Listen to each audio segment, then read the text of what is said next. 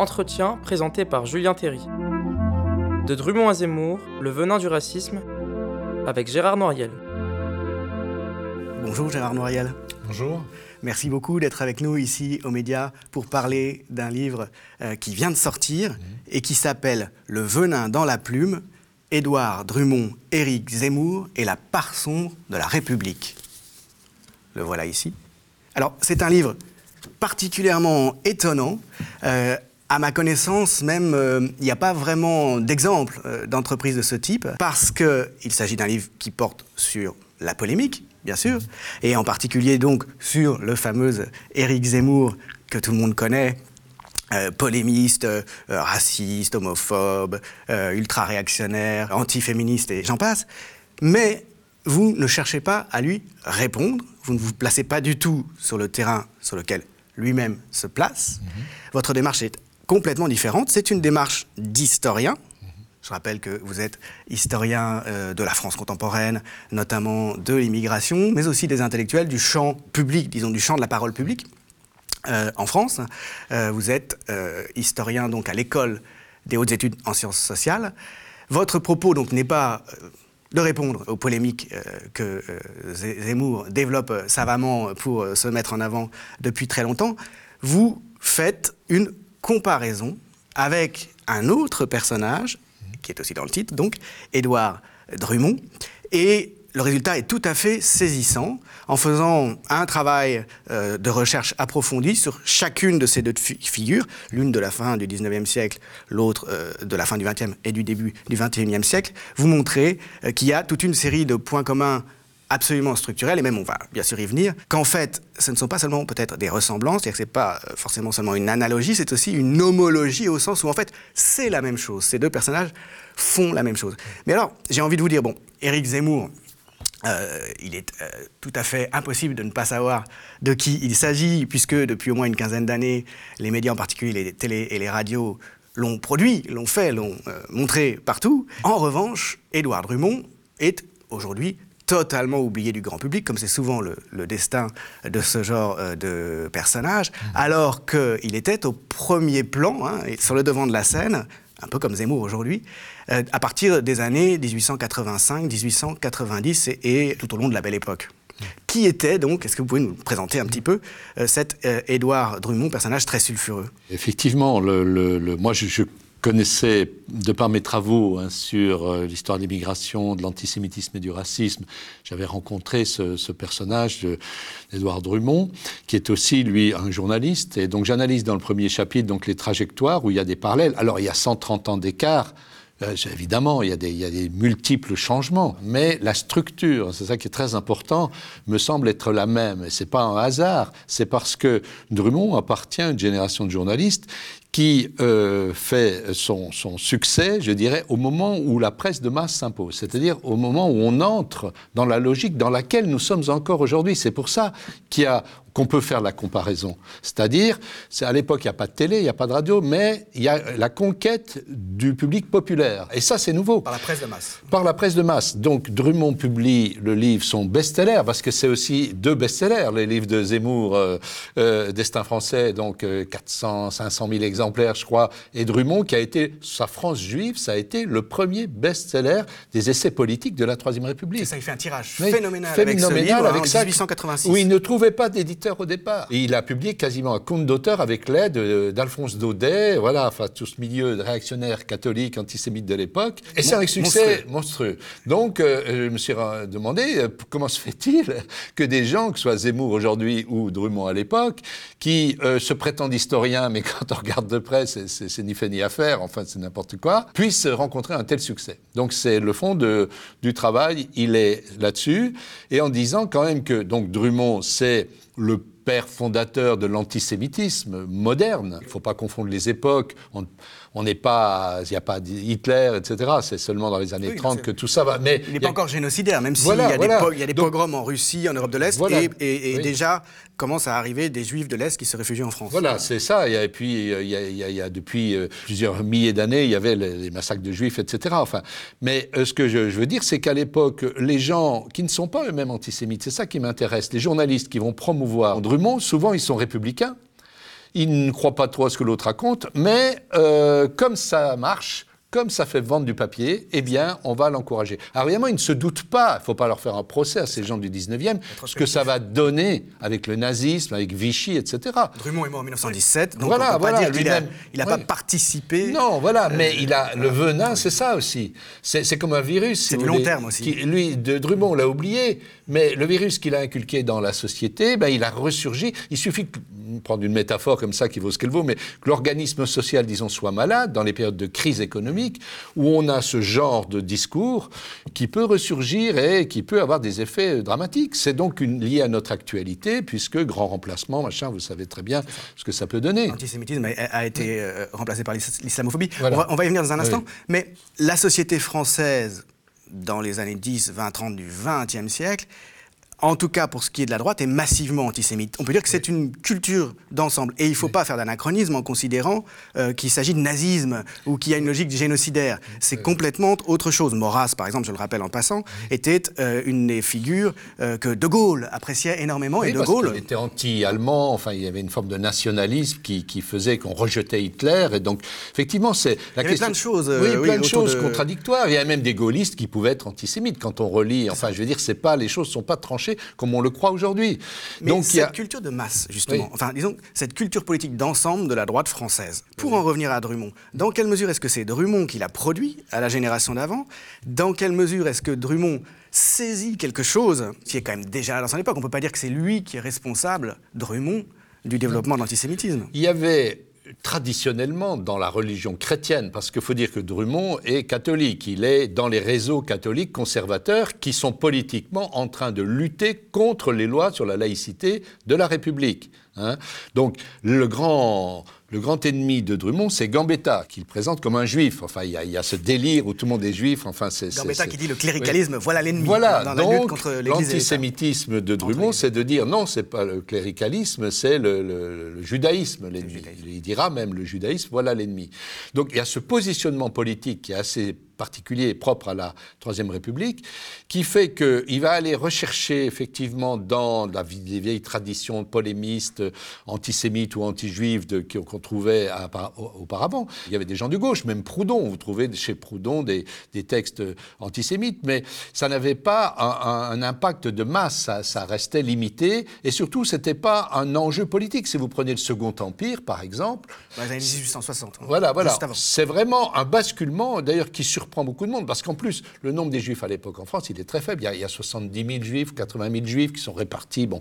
Alors que Drummond passe son temps à dire qu'en fait, ces chiffres sont fonds et qu'ils sont partout. Voilà. Ce que fait que Zemmour aussi avec je les Je montre que les statistiques, le truc des statistiques euh, que, que, Zemmour a récupéré, on le trouve chez Drummond. Il y a bien donc une argumentation que, que j'explique sur l'inversion, c'est-à-dire les minorités, non, elles ne sont pas persécutées, elles nous persécutent. C'est ça qu'invente euh, Drummond. C'est-à-dire il crée un sens commun antisémite. Il crée un sens commun, c'est-à-dire qu'il il invente un, récit, c'est de la forme d'une tragédie, parce qu'il il joue sur la corde émotionnelle. La France va mourir. Voilà, et il joue sur les faits divers que tout le monde connaît, parce que la presse s'est développée. Il y a une presse de masse qui crée un nouveau sens commun. C'est pour ça que c'est lié à cette nouvelle structure qui est la pénétration du capitalisme dans les médias, on pourrait dire, dans la communication. On passe en quelques décennies, j'ai pas les chiffres précis en tête, mais en gros de 1 à 10 millions de lecteurs de journaux. C'est la révolution du journal, c'est fondamental. Et il y a la loi sur la presse de 1880. La loi sur la presse, donc lance la chose. voilà, il y a une concurrence féroce qui s'installe entre des grands groupes capitalistes qui ont mis de l'argent pour créer de grands journaux, qui tirent, qui ont plus d'un million de lecteurs, etc. Et donc il faut des trucs qui marchent, lui, parce que les gens, son bouquin, il fait 1200 pages. Mmh. Mmh. Je veux dire, il faut s'accrocher pour le lire. Il, hein. insulte abondamment les gens. Il insulte les gens. Il déforme les faits, il ment, il grossit. Il grossit, mais exprès, exprès. Pour attirer l'attention parce qu'il y a une mode qui s'est instaurée paradoxalement avec la Troisième République, c'est la mode du duel chez les élites, c'est-à-dire les politiciens, les journalistes. C'est très machiste, hein, s'il faut voir cette dimension-là aussi. Viriliste. Voilà, voilà. Si leur dignité est offensée, hop, ils provoquent en duel l'adversaire. Ils vont au bois de Boulogne, au bois de Vincennes. Voilà, voilà. Et à l'épée, et, c'est ce que va faire Drummond. Et il va trouver le moyen de se faire blesser par son adversaire, Meyer, qui était le, directeur du journal Le Gaulois, qui était un grand journal de l'époque. Il va dire c'est un juif, il m'a pris en traite. Et il va dire, devant les témoins, il n'y avait pas de caméra, mais tous les journaux vont répercuter ça. Vous pourrez dire qu'un juif a tué un chrétien. et il va être à l'hosto, il va aller à l'hôpital. Toutes les huiles vont aller se défiler pour le pauvre Drummond, etc. Donc il se positionne dans une image de victime. Je suis victime. Du coup, il y a tas de gens qui finalement n'avaient jamais vu un juif ou entendu parler de ça avant, mais vont s'identifier à lui. Et il crée comme ça le problème. C'est ça, moi, qui m'importe le plus. Il crée un problème. Il crée un problème. Et il montre une catégorie de personnes comme un problème. Et pour moi, c'est la base du racisme. Et ça, c'est du venin qui peut agir pendant très longtemps. Euh, très longtemps, parce que des gens qui sont, surtout pendant les périodes de crise, des gens qui sont dans le désarroi, dans la difficulté, ils ont besoin de nommer un ennemi. Donc il y a une concurrence. D'ailleurs, c'est l'époque où le mouvement envoyé se développe aussi. Donc il y a deux il options. Il le pense lui d'ailleurs comme euh, euh, une manière de s'opposer au développement du socialisme. Hein, oui, oui, oui. En même temps, il essaie de récupérer. Il défend les communards. Donc il est considéré comme sulfureux de la part d'un certain nombre de réactionnaires. Mais au lieu de dire c'est la faute des capitalistes, il dit c'est la faute de Rothschild. Rothschild, c'est le stéréotype du juif. Tous les juifs sont des Rothschild.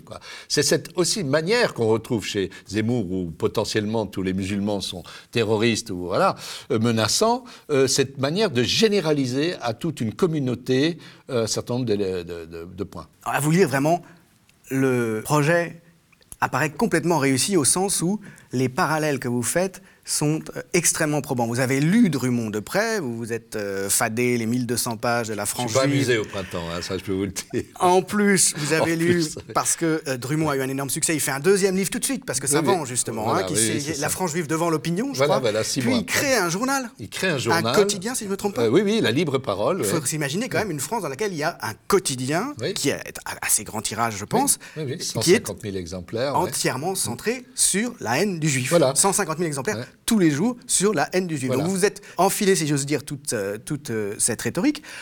Ensuite, euh, non content d'avoir souffert à ce point, vous avez lu de très près les productions d'Éric Zemmour, et en particulier ces trois livres d'histoire de France, en plus de ses chroniques, et de polémiques à la télé, toutes sortes d'interventions où il a distillé des, des propos scandaleux de manière savante pour faire parler de lui également. Oui, c'est ça. Comme C'est le duel maintenant, mais à la télé. Voilà, le, duel rhétorique ou par médias interposés.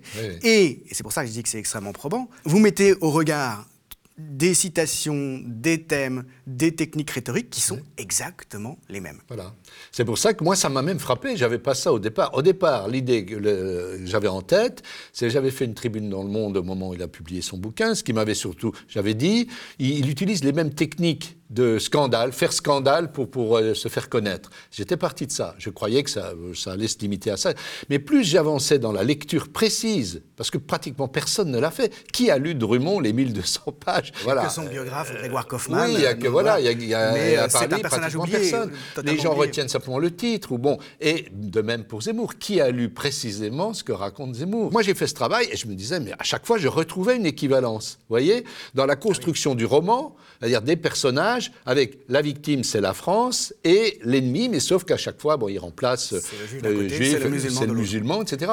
Et puis tout, après, ça fonctionnait sur pratiquement tout. Je, donne le, le, Donc moi, j'ai fait une analyse très précise. Je dis, voilà l'état des choses. Si vous voulez contester, ben, prenez les textes et puis dites-nous autre chose. Mais, mais c'est flagrant. Et vous montrez comment se structure une, une grammaire, finalement, euh, de la polémique en période de crise économique et en temps euh, de médias de masse. C'est ça. Euh, et finalement, Zemmour perd beaucoup de sa spécificité à cet égard. Enfin, on se rend compte oui, parce que il même il les en a une par ailleurs. Hein, mais, il en a une, mais même les exemples historiques qu'il donne, je prends l'exemple des protestants, par exemple.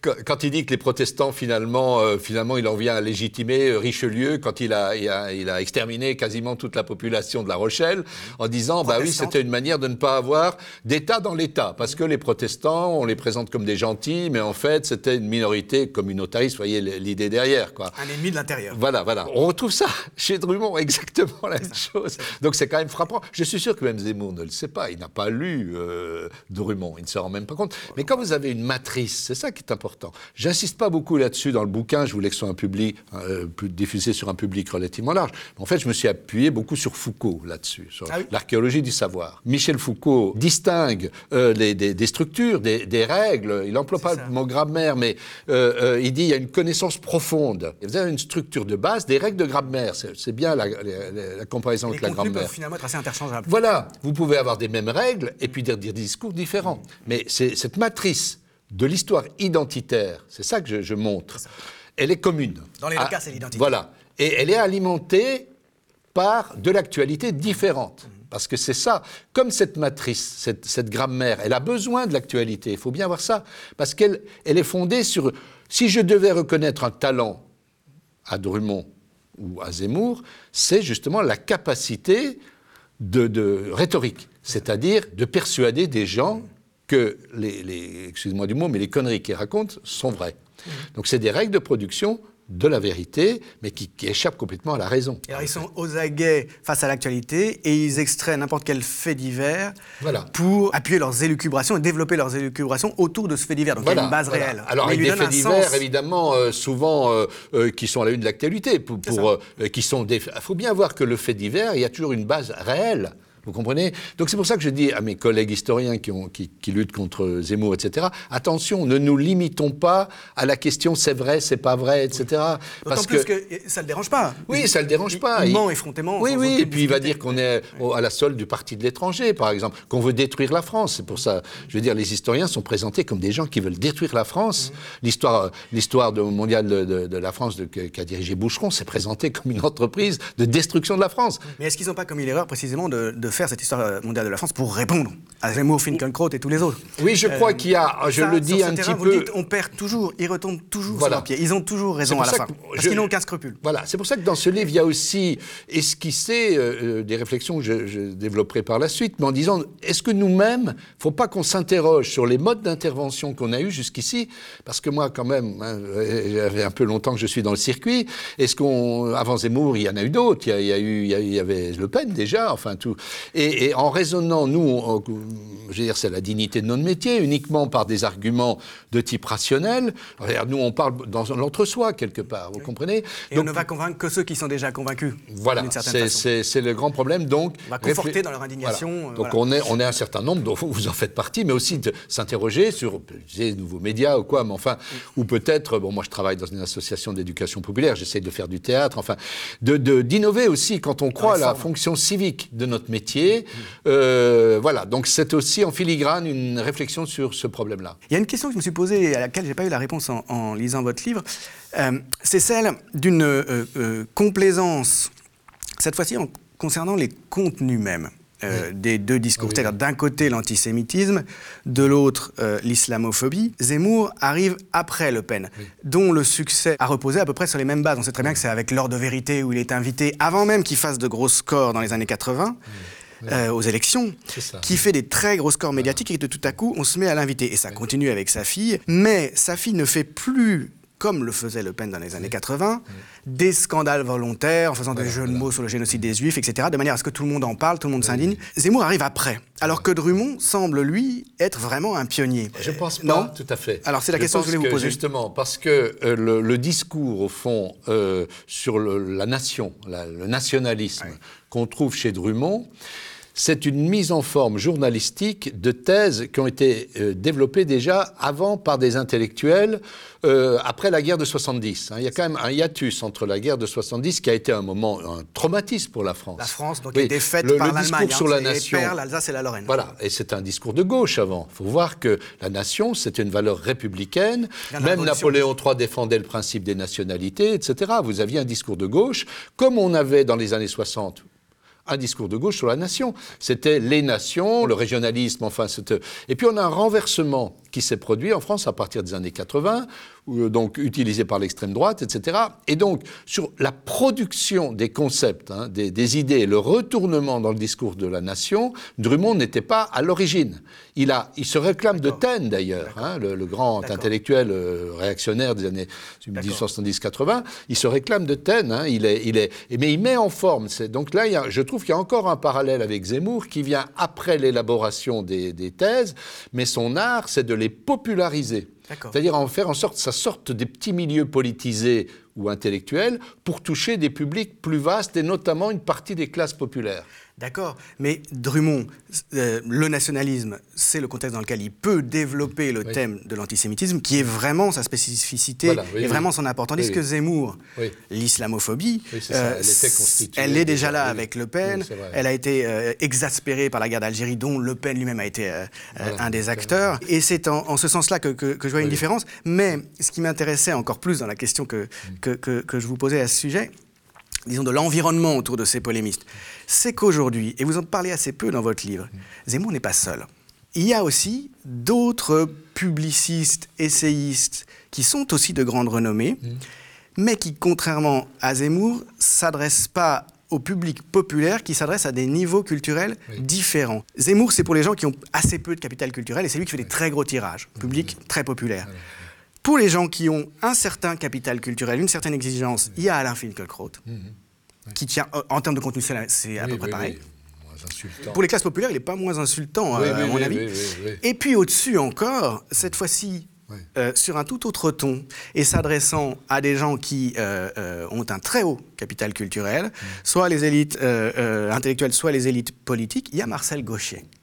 dont les discours, si on les regarde attentivement, mais il faut regarder attentivement parce qu'il est très habile et il enrobe tout ça, il sait qu'il s'adresse à des gens qui trouveraient ça très vulgaire de dire les choses comme Gémour, et même comme Finkielkraut, il y a les mêmes discours sur le fait que les musulmans sont inassimilables, sur le fait que le matriarcat psychique s'est emparé de la société, que les femmes dominent, etc. Sur le fait euh, qu'il euh, y a une destruction, en quelque sorte, une désaffiliation des traditions et de l'autorité. Alors, voilà, Zemmour fait aussi système avec d'autres personnages. Est-ce qu'on peut faire un parallèle avec ce qui se passe autour de Drummond. Oui, oui, vous avez euh, toute une série. prenez Maurice Barrès, par exemple, hein, qui serait l'équivalent d'un Fickelkraut, peut-être, enfin, en plus écrivain, peut-être, et qui va être élu à l'Académie française. Enfin, voilà, on a.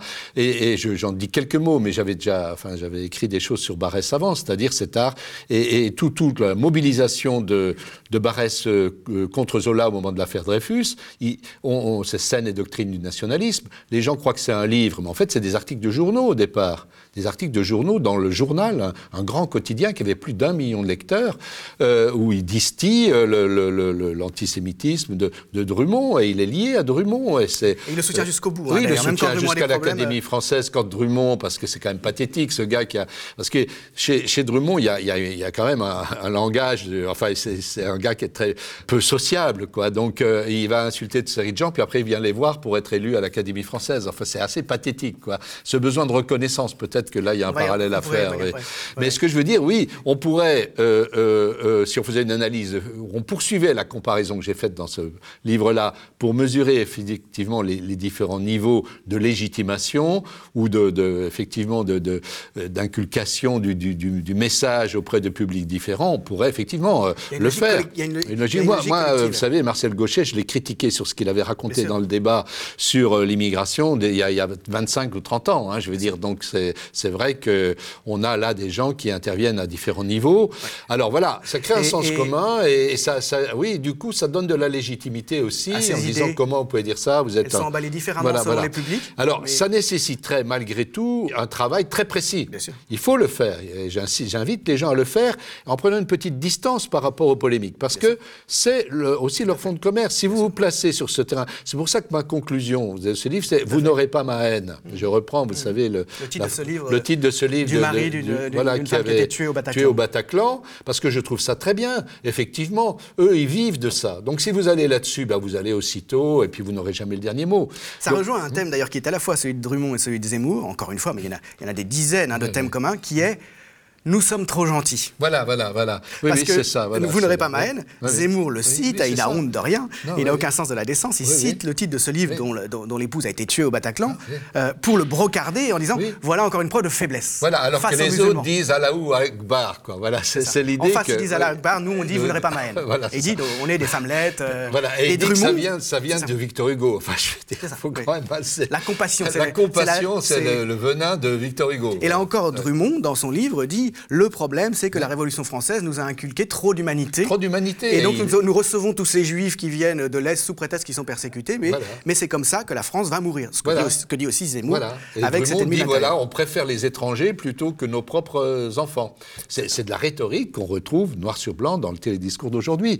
C'est pour moi que je dis, c'est plutôt, c'est pour ça que je préfère le mot nationalisme que racisme, même si euh, évidemment là on pourrait discuter, parce que c'est fondé quand même sur euh, euh, une structure qui est nationale c'est-à-dire c'est le nous français contre le eux étranger. Et après, on nourrit évidemment de, le contenu va varier selon les, époques, et c'est là qu'on peut parler de racisme. Mais la structure, elle est quand même liée à l'État-nation. C'est pour ça que je, on pourrait faire le parallèle avec Trump, par exemple. Je pense que si on analysait précisément les discours, ça peut fonctionner avec les, les hispaniques. Il suffit que les gens dans leur tête voyez, on nourrit ça en leur disant, c'est aussi fantasmatique, il hein, faut bien voir ah bah, tout ça. C'est essentiellement fantasmatique. Oui, c'est ça. Moi, j'ai analysé les réseaux sociaux, quand même. Quand vous voyez les discours qui sont tenus aujourd'hui, les ripostaïques, etc., chez les gens qui soutiennent Zemmour, quand il dit qu'il est populaire, ça fait peur.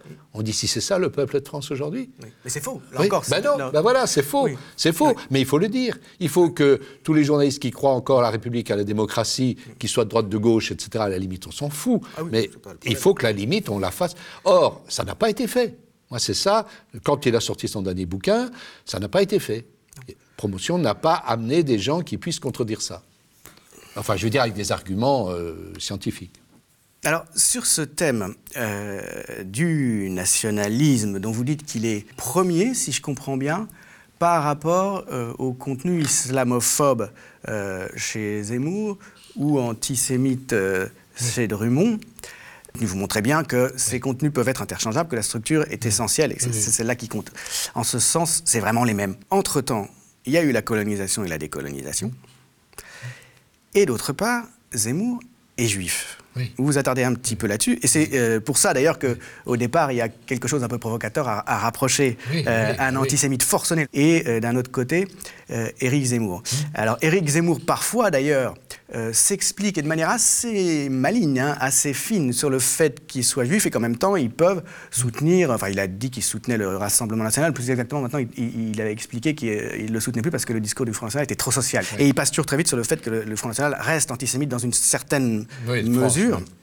Mais il y a une spécificité au fait que Zemmour lui-même est d'ascendance juif, mais peut-être qu'on peut, euh, l'aborder, euh, vous me direz, en fonction euh, du parallèle que vous faites des itinéraires sociaux individuels de ces deux personnages, Druon et Zemmour. J'aborde quand même cette contradiction, effectivement, de, de, Zemmour par le fait, et je montre que c'est justement dans leur rhétorique, ça explique une différence, parce que tous les deux convergent pour dire les juifs pour l'un, les musulmans pour l'autre, sont inassimilables. Ils ne peuvent pas devenir français.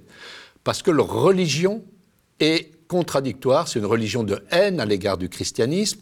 Or, et ça c'est commun à Drummond et Zemmour, même Zemmour qui est juif dit tous les Français sont fortement imprégnés du catholicisme. Il y a cette idée, nous sommes tous des catholiques vendéens hein, par rapport, etc. Des catholiques, anti-révolutionnaires. Voilà, voilà. Donc il y a cette structure commune. Mais là où il y a une divergence, évidemment, euh, c'est comment, dans ce cas-là, quand on est juif soi-même, on peut justifier ça. Et là, la différence qu'il crée, je, le dis rapidement, mais je l'ai dit quand même, c'est que Drummond, il est dans une logique raciale, au sens explicite du terme. La pseudo-science du 19e voilà, siècle. Qui, qui, faisait savant à l'époque, qui opposait les Ariens aux Sémites. Donc il dit, la race, voilà, on croit à la race. Donc il dit, les Juifs, c'est des Sémites, euh, nous, on est des Ariens, donc on n'a jamais vu, c'est pas possible, ils, se foutent tout le temps sur la gueule, etc., etc. Là, il y a une différence avec Zemmour où il dit, le christianisme, il a une origine juive. Donc c'est la connexion qui est faite. Et il dit ensuite, la tradition des Juifs, c'est de s'intégrer. Et, l'histoire des Juifs, ça a toujours été de s'intégrer dans la société, de s'assimiler. Donc là, il y a une différence, effectivement. Mais ça, c'est une différence conjoncturelle pour moi, superficielle par rapport à une structure qui est la même. Vous voyez ce que je veux dire Parce qu'il est obligé, de, autrement ça ne tiendrait pas debout, enfin lui-même étant juif. Mais on ne doit pas s'arrêter à ça pour dire que leurs discours sont, différents. Moi, je, crois que sur le fond, il y a une, il y a une matrice qui est commune. Ben, on parlait des noms des prénoms. C'est flagrant, on retrouve aussi ça. le même discours tous les deux. Tous les deux, oui, oui, oui. C'est-à-dire que Drummond déplore que les juifs ne prennent pas des prénoms chrétiens. Et l'un des grands thèmes de Zemmour, c'est les immigrés et les descendants d'immigrés continuent à prendre des prénoms musulmans. Donc ça, la, preuve, la preuve qu'ils ne veulent pas s'intégrer et qu'ils ne s'intégreront pas. Ça fait partie des, dizaines d'échos que vous relevez entre les deux voilà. Une différence que j'ai peur d'oublier, hein, que je voudrais souligner, c'est qu'il euh, y a une autre différence qui s'inscrit dans la même structure, du grand remplacement par exemple. De, euh, Drummond y vise la classe supérieure. Parce que euh, pour lui, l'archétype du juif, c'est le banquier. Hein. Donc il y, a un nombre très, très réduit de juifs en France à l'époque, 80 000, qui sont dans tous les milieux sociaux. Il y a, les prolétariats, vous avez les casquetiers juifs, etc. Euh, il y a effectivement aussi, il existe Rothschild, etc. Donc lui, il généralise à partir de ce modèle de Rothschild, qui est accusé de détruire la France à cause du crack de l'Union générale. Enfin, c'est une banque qui a fait faillite, à une époque de crise où tout le monde croit que le capitalisme va s'effondrer. Il faut bien voir qu'on a oublié l'ampleur de cette crise de la fin du 19e. Donc, Drummond dit, regardez, tout le monde connaît hein, le crack, eh bien c'est Rothschild. Vous voyez ce qu'ils sont en train de nous faire. Ils vont nous détruire. Et Zemmour adapte, évidemment. Lui, il ne va pas viser les classes supérieures parce qu'on aurait du mal à en trouver parmi les travailleurs immigrés. Donc, il le fait dans les quartiers, dans les banlieues, etc. Il, prédit la guerre civile. et c'est la même chose. Il dit la France va être détruite, mais il ne va pas dire par les banquiers musulmans. Il va dire par les, les terroristes, etc. Donc, vous voyez comment, parfois, évidemment, pour s'adapter à une conjoncture, sinon, ils ne seraient pas crédibles, ils, ils utilisent des éléments différents pour dire la même chose. Mais alors, justement, si on, regarde leurs itinéraires individuels cette fois-ci. Et c'est par ça que vous commencez dans le livre. Vous montrez euh, que tous les deux ont des destins personnels, des trajectoires personnels qui sont euh, tout à fait semblables, ce sont des transfuges de classe. Ce sont des gens euh, qui ont connu l'humiliation, qui viennent de tout petits milieux mmh. et euh, qui ont réussi d'une manière tout à fait extraordinaire grâce à leur fonds de commerce. Hein. Drummond s'enrichit très très vite alors qu'il était pauvre grâce à ses livres et à son journal. Zemmour est devenu riche et vous le racontez. Maintenant, il habite dans le 8e arrondissement chez les riches. Il ne veut pas dire combien il gagne parce que, a-t-il expliqué, les gens ne comprendraient pas. Voilà, euh, vous le signalez en passant. Euh, quand vous dites de milieux sociaux d'origine très très modeste, je nuancerai un peu, hein, parce que euh, finalement, euh, Drummond, euh, son père était un, artisan hein, au départ, mais qui après était devenu précepteur, etc. Bon, donc c'est là les franges supérieures des classes populaires, on pourrait dire. et pour Zemmour, bon, bah, son père était, avait une petite entreprise d'ambulance, etc. Mais effectivement, c'est indéniable que c'est des transclasses, comme on dit, puisqu'ils sont, ils sont, ils sont arrivés dans un milieu qui, pour lequel ils n'étaient pas prédestinés du tout. Et puis l'un et l'autre étaient frustrés à un moment donné. Vous racontez très bien comme Drummond, alors que euh, justement les, journalistes, c'est euh, un nouveau groupe, disons, euh, florissant, mm. qui essaie de réussir avec une concurrence féroce. il se fait virer du Figaro, je crois, et ça marche pas très bien pour lui. Et donc c'est une sorte de journaliste raté un temps. Voilà, d'écrivain raté. Zemmour, de son côté, il rate l'ENA deux fois. Voilà, il n'arrive pas à s'intégrer à ce milieu auquel il voudrait s'agréger. Et vous, vous montrez d'ailleurs très bien qu'il rate l'ENA à cause de l'épreuve d'anglais. C'est-à-dire que Là, il y a un capital de classe qu'il n'a pas, un capital culturel de classe qu'il n'a pas. C'est-à-dire, contrairement à ceux qui sont en concurrence avec lui, il n'a pas fait de l'anglais naturellement. il n'a pas été envoyé en séjour euh, linguistique comme ça se fait dans la bourgeoisie. Et il est rattrapé, disons, euh, dans son ambition. Et il se retrouve un temps, après ça, au début des années 80, dans une situation qui ne correspond pas à ses ambitions. Donc l'un comme l'autre, Drummond comme, comme Zemmour, ont l'impression un peu de, de, rater leur vie. En tout cas, ils veulent euh, monter. Voilà. Alors c'est des époques euh, qui sont différentes sur beaucoup de plans, mais qui ont des points communs quand même. C'est effectivement l'époque de, de Drummond c'est des époques fastes pour le journalisme. On voit en quelques décennies une multiplication du nombre des journalistes, donc la démocratisation de la presse, etc.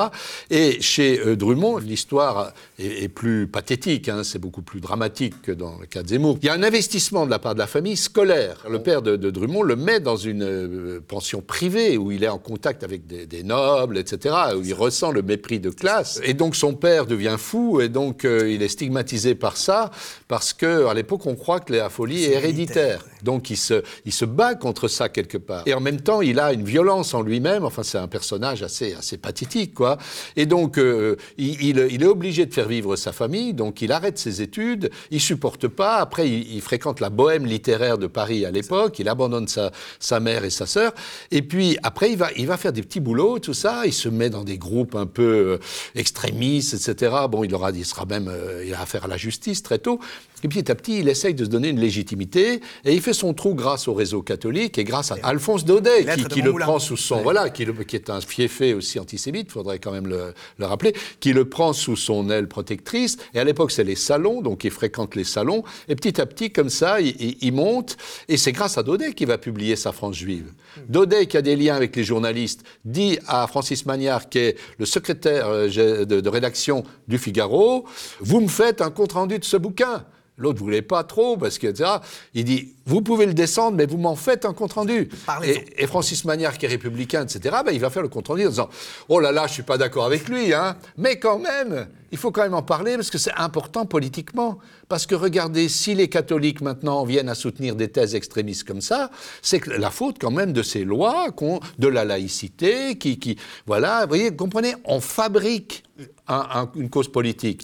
On ne dit pas qu'on est d'accord, mais c'est ça qui est fondamental, même par rapport à aujourd'hui. On est dans le contemporain par rapport à ça. Et donc Zemmour, lui, euh, ben, va s'adapter, effectivement. Alors, c'est des gens qui sont de gauche aussi au départ, hein, ça c'est important, milieu populaire, et qui vont après gérer leur capital. Vous savez, souvent le stigmate, ce qui vous rend la vie difficile au départ, ça peut être un atout après. Si vous, êtes, vous avez franchi les obstacles des discriminations, etc., et que vous arrivez, ben après vous dites, ah oui, mais moi, attention, je peux parler des classes populaires, parce que j'en viens. C'est ce qu'il fait, d'ailleurs. C'est ce qu'il euh, fait. oui. C'est ce qu'il Oui. fait. C'est pour ça que c'est. Moi, je, je mets en garde contre tout ça, parce que chez. chez- C'est ça qui m'a donné l'idée d'écrire le livre, c'est que chez Zemmour, il y a l'idée que c'est du mépris de classe. Quand on lui oppose un argument, ah bah oui, vous, l'élite, vous faites du mépris de classe. Ben non, je, je regrette. Euh, et c'est une discussion qui porte sur les arguments, sur le fond. L'origine des gens ou quoi, ou leur trajectoire, ça ne devrait. Ça n'a rien à voir, je dirais. Mais si on poursuit parallèle, Zemmour, après avoir raté l'ENA, devient journaliste Oui. et il végète donc euh, pendant les années 80, En qui 10 sont une période euh, assez faste pour le journalisme, euh, Oui, oui. euh, elle aussi, un peu comme dans une moindre mesure, mais quand même euh, au, au temps de Drummond, puisqu'il y a les mat- il y a ça, les, puisqu'il il y a la les multiplication télés libres. des chaînes, voilà, des chaînes d'infos en continu. C'est ça. Lui aussi cherche à, s'agréger finalement à des milieux supérieurs qu'il côtoie d'autant plus qu'il va travailler au Figaro et que donc il est, il, il est en lien avec la grande bourgeoisie. Vous montrez comment il fête son anniversaire, ses 50 ans, Oui, ses 50 ans. d'une manière euh, absolument démesurée en invitant le tout Paris un château. dans un enfin, château. voilà, voilà, c'est- la folie des grandeurs. Il y a ça aussi chez Drummond. La preuve, c'est qu'il veut absolument être à l'Académie française, alors qu'il rejette ce milieu-là. Le besoin de reconnaissance chez des gens. Effectivement, je vais dire, je le dis un peu dans l'introduction, mais moi, moi, je suis aussi de milieu populaire, j'ai une trajectoire sociale qui pourrait être comparée, mais la différence, c'est que moi, j'ai jamais voulu ressembler à un bourgeois. Donc, euh, euh, Or là, là, c'est- alors là, que bon, là, c'est cette Zemmour, il habite, fascination. euh, il habite Oui. dans le 8e. Il Voilà. quand il a eu les moyens, il allait habiter là-bas. Et, Voilà. et il met ses enfants dans le privé. Et- il veut et- ressembler, il mime euh, cette classe. J'ai pas voulu non plus aller trop loin dans, dans une sorte de psychologie superficielle. Il faut faire attention.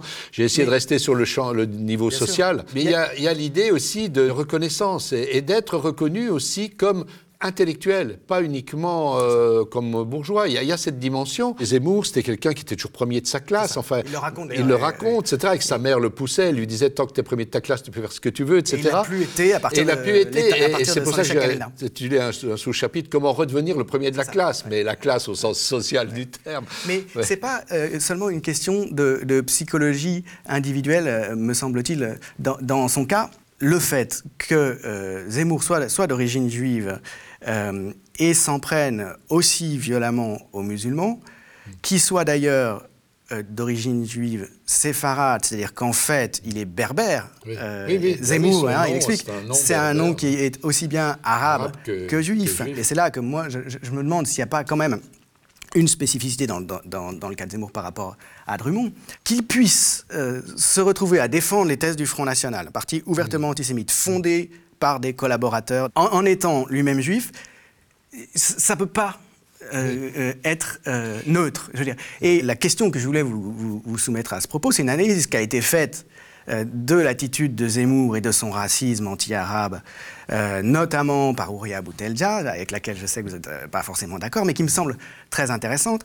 Il y a l'idée que cette revanche, qu'on a, qu'il y a toujours justement chez ceux qui ont été humiliés, cette revanche euh, sociale euh, que veut prendre Zemmour en s'agrégeant aux classes supérieures et en stigmatisant l'ennemi, avec succès, c'est aussi une manière d'essayer de faire partir la macule de sa propre judéité. Parce que juif séfarade, même s'il va habiter dans le 8e, il pourra jamais être reconnu comme un grand bourgeois français de tradition française, riche depuis des générations, avec les manières de ce milieu.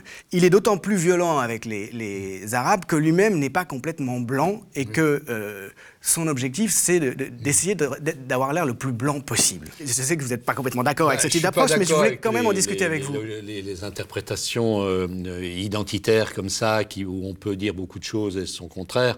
Il y a, il y a une- et puis c'est pas nouveau, hein, c'est la, la thématique de la haine de soi. Elle a été d'ailleurs amplement documenté à propos de, juifs qui, dans l'entre-deux-guerres, dans les années 30, même Berle qui écrivait les, discours de, Pétain, je crois. On a cette logique-là. Moi, je l'ai rencontré dans mes travaux sur l'histoire de l'immigration, du côté des, des, Italiens, par exemple, un certain nombre d'Italiens ah qu'on peut retrouver au sein du Front National et qui disent, parce qu'ils ont encore, j'ai même fait des, histoires de vie, enfin des entretiens comme ça dans, dans, dans ma jeunesse autour de ces questions-là, où on a des gens, effectivement, qui euh, veulent euh, se donner, euh, voilà, ont, besoin encore de prouver qu'ils sont vraiment français parce qu'ils ont subi la stigmatisation. Ça, c'est un, fait réel. C'est peut-être vrai pour, pour Zemmour, je ne sais pas. Euh, mais indépendamment de son cas. oui, oui, oui, c'est ça. Non, mais c'est une dimension oui. Quand même étonnant. Et, plus, et ça va même plus loin que ce que vous disiez, puisque quand vous, vous lisez ses travaux, il est même parfois, il rejoint Drummond même sur, sur les Juifs. Hein. Oui, oui, oui. Il D'ailleurs, il y a eu des tests, je crois, dans Mediapart, euh, que, disant que ce, ce, son dernier livre était antisémite. Et c'est vrai qu'il y, a des, il y a des passages sur les Rothschild, il dit pratiquement la même chose. Hein. Donc, euh, et il est euh, dans une logique, effectivement, qui n'est pas très claire de ce point de vue-là il passe sous silence euh, complètement l'antisémitisme de l'ancien régime, enfin l'antijudaïsme de l'ancien régime. et puis il dit même que justement, c'est aussi pareil que Drummond, il dit que c'est les Juifs qui ont fabriqué la thèse de la victimisation. Oui. Donc, euh, euh, dans le, donc c'est leur faute finalement. Voilà, voilà, que voilà. Donc ça c'est vrai, tout ça c'est vrai. Puis, donc il va aussi, souvenez-vous, il l'a fait aussi pour déclencher le scandale. Il va jusqu'à justifier Pétain, prétendre que les collaborateurs ont protégé les Juifs, ce qui est une contre-vérité évidente. Oui, oui, oui, bah oui. Enfin, ça a été largement euh, prouvé par, par les, historiens que cette vieille thèse, parce que là aussi, c'est pas une thèse nouvelle. Non, c'est pas hein, nouveau, c'est la thèse de l'épée du bouclier, ah c'est la vieille thèse de, l'extrême droite. Mais, encore une fois, c'est une thèse d'antisémite, défendue par quelqu'un qui est juif. Oui, oui, c'est ça. Il y, a, il, y a, cette dimension-là qui, qui s'ajoute. Là, moi, euh, je n'ai pas vraiment cité là-dessus, parce que j'aime bien euh, prouver avec des arguments précis. Est-ce que là, on est quand même dans les conjectures, je dirais, les plus interprétations. J'ai voulu, moi, vous voyez, un certain nombre de choses. Je suis pas. J'aurais pu aller beaucoup plus loin sur aussi l'articulation avec la question de la guerre d'Algérie ou du, post-colonialisme, parce qu'il y a, y a une dimension évidente euh, chez Zemmour qui est le son il y, a différents niveaux d'adhésion à ce qu'il raconte. Il y a un noyau dur qui est effectivement, euh, voilà, l'extrême droite qui euh, euh, euh vient de, de ces voilà anti-arabes, qui vient de Le Pen, etc., qui a jamais euh, digéré, etc. Donc ça, c'est un fonds de commerce qui, où de, ces gens-là, on le voit dans les réseaux sociaux. J'ai analysé un certain nombre de gens qui, qui reviennent à la, à la guerre d'Algérie, la manière dont les pieds noirs ont été exclus. C'est une des dimensions. Mais ce que je voulais dans ce livre, c'est justement, j'ai pris mes précaution pour dire, je me situe un peu à distance aussi des, de, des, des, questions politiques pour pouvoir, et c'est une question de rhétorique aussi, hein, parce qu'il faut nous aussi qu'on apprenne la rhétorique, toucher des publics, voyez, qui, dès qu'ils vont, ils vont vous ranger dans, dans, tel ou tel camp de polémique, etc. Je dis, non, moi, j'ai fait mon travail d'historien, j'allais dire positiviste, donc j'analyse des faits, voilà, les textes, je les cite, euh, beaucoup de gens ont dit, oui, vous critiquez euh, euh, Zemmour, vous l'avez pas lu, moi, je ah, l'ai lu, ligne à ligne, je cite page par page, etc.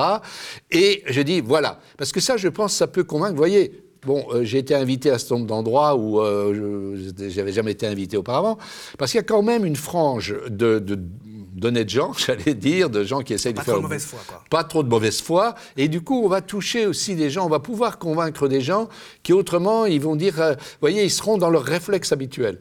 C'est un peu l'enjeu. Et je crois quand même à cette dimension qu'une défense de... C'est pour ça que je, cite souvent Marc Bloch, etc. La défense de l'autonomie de la science, de la recherche, ça me paraît important politiquement aussi, voyez voilà. Donc ça, c'est un, un, enjeu, je crois, important Bon, il faut, travailler là-dessus, ce qui n'empêche pas, moi par ailleurs, je peux intervenir aussi, évidemment, je suis citoyen aussi, je peux intervenir d'autres manières. Mais là, pour le coup, je, pensais que sur ce sujet-là, où immédiatement on allait voir, croire que c'était une nouvelle polémique avec Zemmour, non, je, voulais me situer sur un plan plus analytique. Ceci dit, il y a... Euh, presque de la jubilation à lire ce bêtisier que, du coup, vous avez été contraint de, de dresser, celui de Drummond celui de Zemmour. C'est euh, effarant, mais très amusant. Je recommande aux auditeurs du média de euh, lire votre livre pour mieux savoir à quoi s'en tenir euh, sur ce personnage. Et d'où ça vient? D'où il vient? Parce que c'est aussi lié, c'est ce que, pour ça le sous-titre est important, la part sombre de la République. Parce que c'est trop facile de rejeter ça en dehors de la République. Ça, fait partie du système démocratique. C'est important aussi de montrer que l'antisémitisme, le racisme sous leur forme moderne sont liés au système démocratique. Pas, ça ne veut pas dire qu'on va dénoncer la démocratie. Je veux dire, c'est un système politique aussi contradictoire. Et il y a des luttes à mener parce que voilà, on, est, on ne peut pas comme ça nous faire le discours, les valeurs républicaines, etc. Puis en même temps, les cautionner des gens comme ça. Vous voyez Donc c'est un enjeu aussi important globalement parce que je relis ça, je ne le fais pas dans ce livre, mais j'ouvre quand même la perspective sur quand même la situation politique dans laquelle on est aujourd'hui, au-delà même de la France. Ce qu'on appelle le populisme, entre guillemets, il faudrait déconstruire, etc. Mais enfin, euh, on a un discours comme ça avec Trump, etc., des gens qui arrivent au pouvoir qui sont sur la logique même de Zemmour et qui sont produits ou propulsés par euh, aussi les, les médias. Donc c'est un problème qui dépasse le cas Zemmour et qui dépasse le cas de la France avec un, mépris total pour les faits. Pour les faits, pour l'argumentation, pour euh, voilà une forme d'anti-intellectualisme, voilà très très violent euh, contre lequel il faut aussi se défendre. Merci beaucoup Gérard Noiriel. Merci à vous et bonne continuation. Le média est indépendant des puissances financières et n'existe que grâce à vos dons.